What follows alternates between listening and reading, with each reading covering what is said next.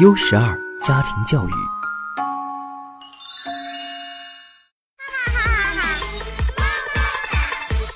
这里是熊孩子那些事儿。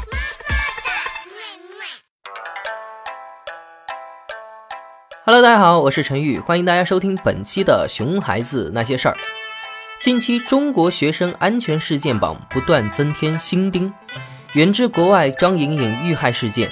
日本游玩女学生失踪事件，近至国内求职少年李文星之死，我们会一致声讨那些作恶多端的坏人和组织，却忽略了一个事实：似乎我们自己都很少了解面对危险时该怎么办。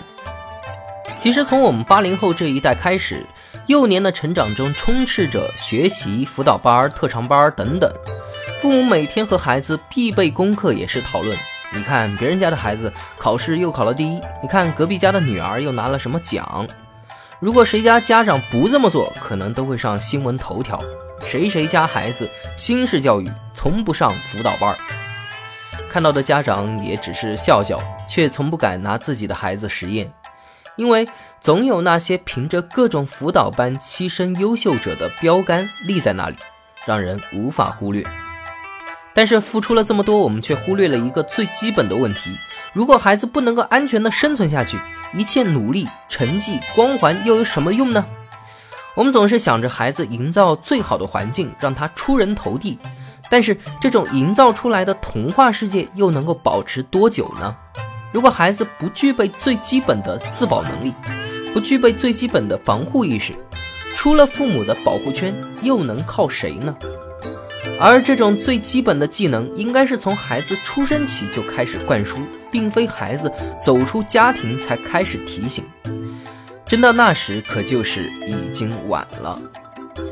网上流行了很久的英国儿童十大宣言中，没有一条是让孩子学会多少知识，所有的都是在教会孩子什么是安全、自我保护，怎么判断安全。越深究越发现，里面很多内容就连我们大人都没有认真的思考过，这又何尝不是做父母的一种失责呢？下面我们来说说怎样对孩子进行最基本的安全教育。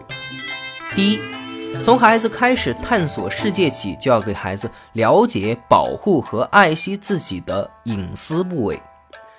传统教育让我们羞于启齿自己的隐私部位。我自己都是上中学后学了生物才知道这些器官的真实名称和部位，但现实却是，现在许多恶魔正在对几岁大的小孩下手，所以真正到了生物课再学习就太晚了。从小就让孩子对自己身体和隐私部位进行了解，不仅可以让孩子更加了解自己，还可以有效的让孩子意识到危险的情况，及时自我保护。例如，让孩子知道背心、裤衩覆盖的地方不许别人摸，即使面对家人、熟悉的人，自己也有权利拒绝他人的亲吻和触摸。第二，让孩子了解，任何危险的情况下，生命都是第一位的。看过许多报道，发现那些从虎口下逃生的人们，最重要的一点就是明确的知道，只有保存自己的生命，才能创造逃生的机会。总结起来也会发现，许多人的悲剧是，歹徒本来只是想抢个包，结果受害者单枪匹马，不过自己完全没有抵抗能力，顽强抵抗，最终被歹徒杀害。所以，让自己的孩子了解，生命永远是比那些身外之物重要的多时，孩子才会明白，遇到危险最应该怎么做。第三，任何情况下都要尽量学会委婉表达，千万不要得理不饶人。很多熟人之间悲剧的发生都是从口角之争开始的。作为美家现在的宝贝，肯定很难接受自己受委屈的情况，尤其是自己站在绝对正确的立场时，一定难平心中的愤恨，想要逞口舌之快，但其实这是大忌。所以从小教育孩子不要得理不饶人，不仅是一种美德，在关键时刻很可能是保命的法宝。第四。防范意识远比任何其他措施管用。孩子小时候很多细节我们是可以手把手教的，但不可能每时每刻都跟在身边。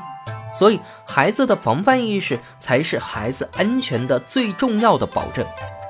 例如，晚上自己在家要锁门、关窗、拉窗帘；孩子晚上出门一定要找人陪同。遇到求职、陌生环境时，一定要做好前期调查工作。自己在外住酒店时，要检查是否安全，是否有摄像头，门锁是否完好等等。外出时尽量不要向他人透露自己的信息，但要随时告知家人自己的情况等等。